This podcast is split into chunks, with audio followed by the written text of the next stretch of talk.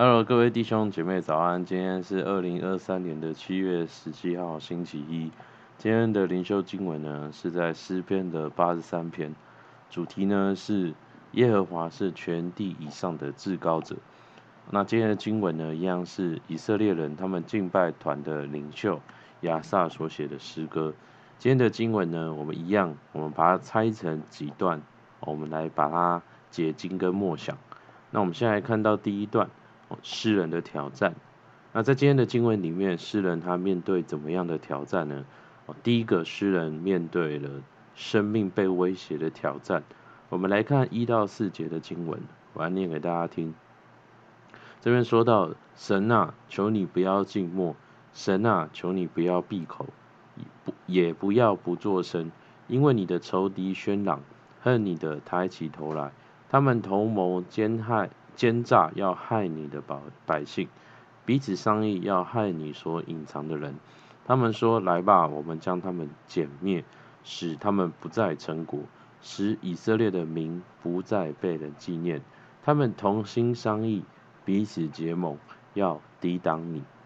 这边诗人讲到呢，仇敌起来喧嚷，好像他们要同谋，要谋害神的百姓，要。害他们到一个什么程度呢？在第四节说到，好像是要把整个以色列民族除灭，是使以色列国的名字好像从这世界上消失。那各位弟兄姐妹，我们可以想象一下，什么样的威胁会让我们感觉到很害怕？如果我们今天在路上遇到一个坏人，哦，他勒索你，我们宁愿给他钱，我们希望他赶快走开。但是呢，如果今天哦，我们遇到的威胁就是一个变态杀人犯，他就是想要取我们的性命。哦，我如果是在那个当下，我觉得我自己应该是会觉得很害怕，因为嗯、我们生命只有一个，而且呢，生命是我们被夺走就再也拿不回来的东西，所以我们可以想象，诗人面对的是一个会让人很惊恐的一个威胁，而同时间呢，逼迫诗人的敌人。数量是非常的众多的，在六到八节这边的经文说到，就是住帐篷的以东人和以实玛利人、摩押和夏甲人、加巴勒、亚门和亚玛利、非利士并推罗的居民，亚述也与他们联合，他们做罗得子孙的帮手。我们可以看到逼迫以色列人的哦，有好几个部落，好几个民族哦，这边讲到。像是以东人、以斯玛利人、亚门人、非利士人等等，而这个同时间呢，又有亚述帝国，我们在历史里面都读过的亚述帝国要来攻打他们，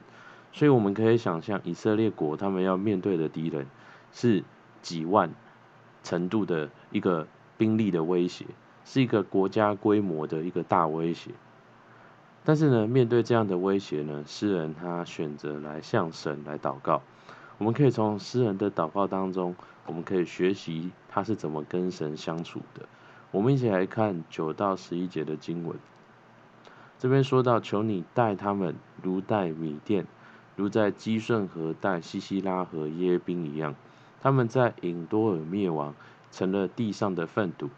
求你叫他们的首领像厄厄利和西伊伯，叫他们的王子都像西巴和撒木拿。”诗人这边说到呢，求神对待那些敌人，就像对米甸一样。那这边讲到的米甸是什么呢？哦，我们知道在旧约圣经当中，以色列民族他们在埃及做奴隶，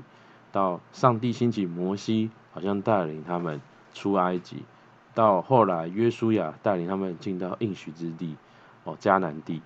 而以色列人当他们刚到迦南地，他们还没有一个完整的国家组织的时候呢，就许多其他的民族好像起来来攻打他们，来掠夺他们，而米甸人呢，就是这些异民族当中的其中一个。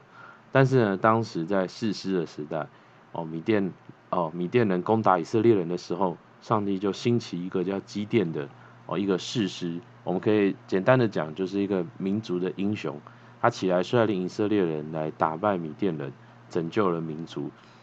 而。后面讲到的西西拉和耶宾呢，也是在以色列人时代的哦，士师时代的哦一个一群一个敌人，而当时呢，上帝也是兴起女士师底波拉来率领以色列人击败了哦西西拉和耶宾。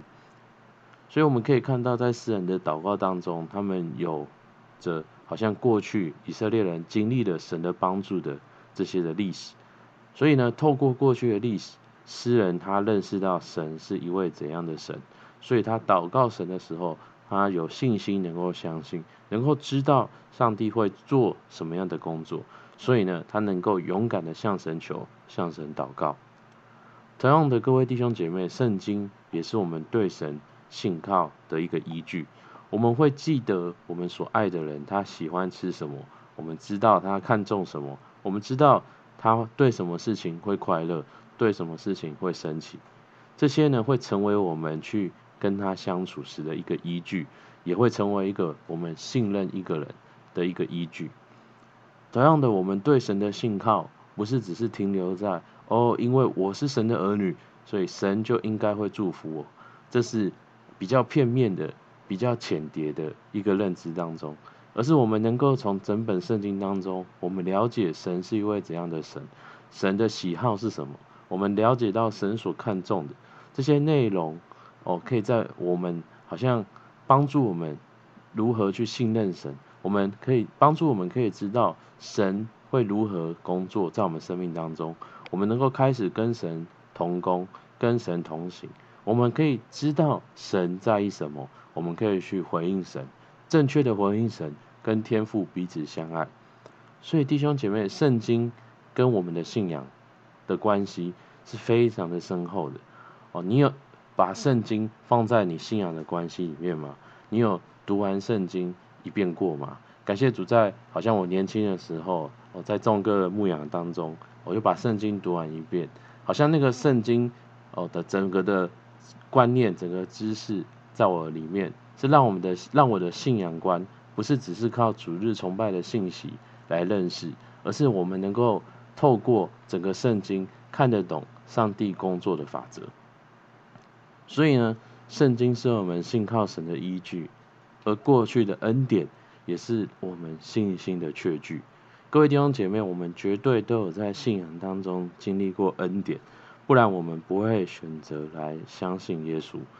但是，其实，在我们生命当中，哦，包括我，我们都很软弱，我们常常很容易忘记神的恩典，以至于当我们遇到困难的时候，我们很容易怀疑，我们很容易不相信。当我们生命经历恩典的时候，我们是不是能够选择把它记录下来，让未来我们遇到类似的挑战跟困难的时候，我们能够有信心想起神做事的法则，我们能够相信上帝做一次，他就能够继续。工作很多次，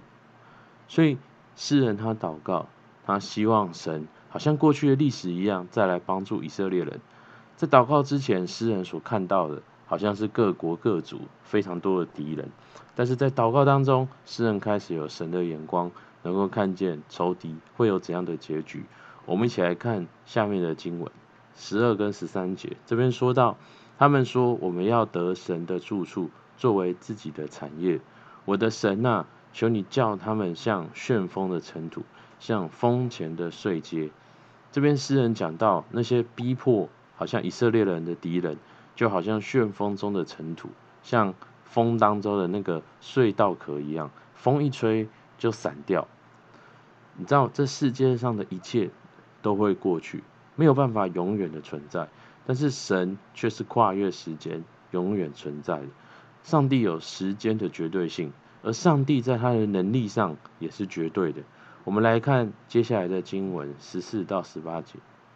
这边说到火怎样焚烧树林，火焰怎样烧着山岭，求你也照样用狂风追赶他们，用暴雨恐吓他们。愿你使他们满面羞愧，好叫他们寻求你耶和华神的名。